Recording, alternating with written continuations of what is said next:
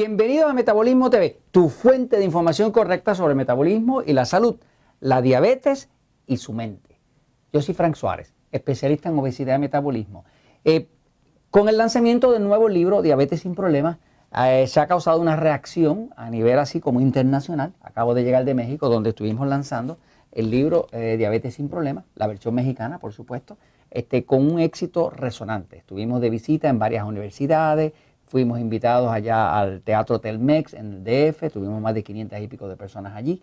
Estuve en más de 30 entrevistas de radio, televisión, con el periódico Excelsior, con Televisa en televisión, con eh, programas de radio muy difundidos a través de todo México. Y noté que había mucho entusiasmo y mucho deseo de tener información correcta sobre la diabetes.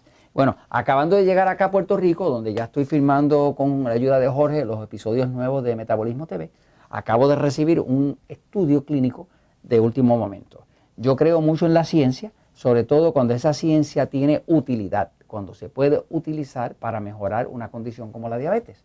Eh, México especialmente tiene una epidemia de, diabetes excepcional. ¿no? Este, eh, México de hecho es el país más obeso del mundo. El 70.3% de la población de México tiene sobrepeso u obesidad, quiere decir que 7 de cada 10 mexicanos padecen de sobrepeso u obesidad. Son la gente más obesa del mundo, México. Por muchos años era Estados Unidos, pero los mexicanos le ganaron. Eh, triste que hayan llegado a ese primer lugar, ¿no? Este, pero México está así. Entonces, en el tema de la diabetes, pues México está ahí, ahí con Puerto Rico.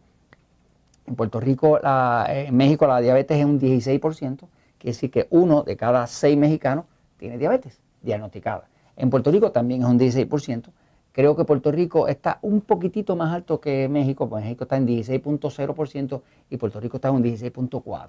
Así que ahí le estamos ganando nosotros tristemente. ¿no? Pero el tema es que tanto la obesidad como la diabetes son problemas metabólicos. Eh, y yo me he dado cuenta de que no hay como mucho interés de eh, controlar esa condición. Lo que quieren es medicarla. Eh, o sea que no hay interés ni de educar ni de prevenir lo que están es por medicar. Eh, voy a la pizarra un momentito para hablarle de este estudio nuevo que acaba de salir este, de la revista eh, neurológica en Estados Unidos, este, que básicamente demuestra lo siguiente, fíjese, eh, demuestra que ya se pudo demostrar que hay una relación directa entre la diabetes y la ah, función, pérdida de función, pérdida de función cognitiva.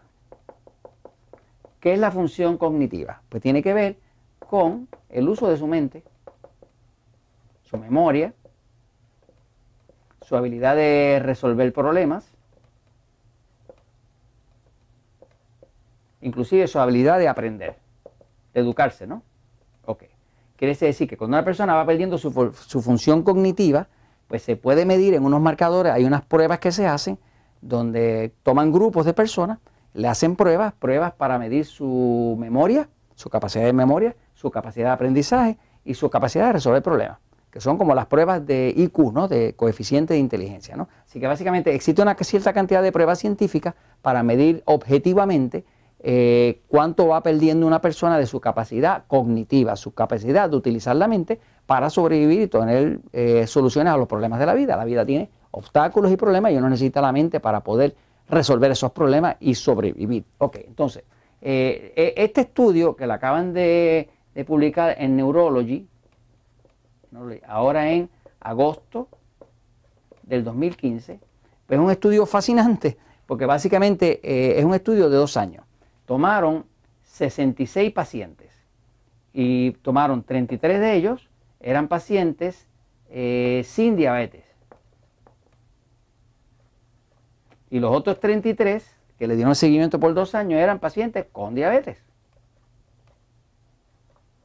Y, le hicieron pruebas a todos ellos de, análisis, de aprendizaje, de memoria, para ver qué perfiles tenían cuando empezaron, ¿no?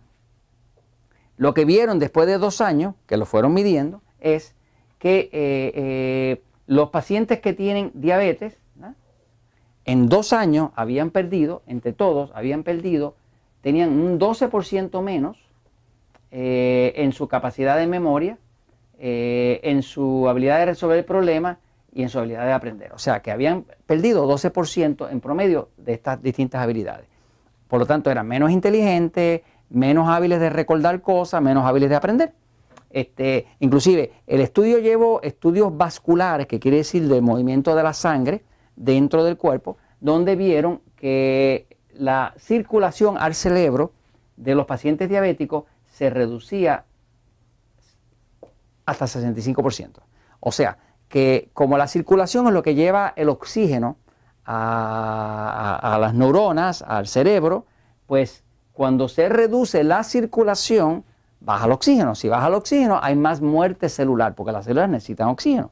Así que una cosa que pudieron comprobar es que entre los pacientes con diabetes se reduce hasta 65% la circulación al cerebro. Por lo tanto, las células del cerebro van muriendo y también notaron que se había perdido eh, poco más, aproximadamente con un 21%, de la materia gris. La materia gris es la parte donde está la parte pensante del cerebro, se puede ver con, con una tomografía con lo, eh, magnética, ¿verdad? Con unos equipos magnéticos, donde se puede ver esa materia y cómo se reduce la masa de eso. En fin, conclusión, la diabetes como tal le lleva a la pérdida de su mente, le va a llevar a la pérdida de su mente, ¿no? Ahora, aplicando una persona la información que está en este libro, Diabetes sin Problemas, va a ver que si sus niveles de glucosa están por arriba de 130 miligramos por decilitro, pues aumenta la inflamación. Si sus niveles de glucosa, cuando usted se la mide con un glucómetro, están por debajo de 130, pues no va a haber inflamación.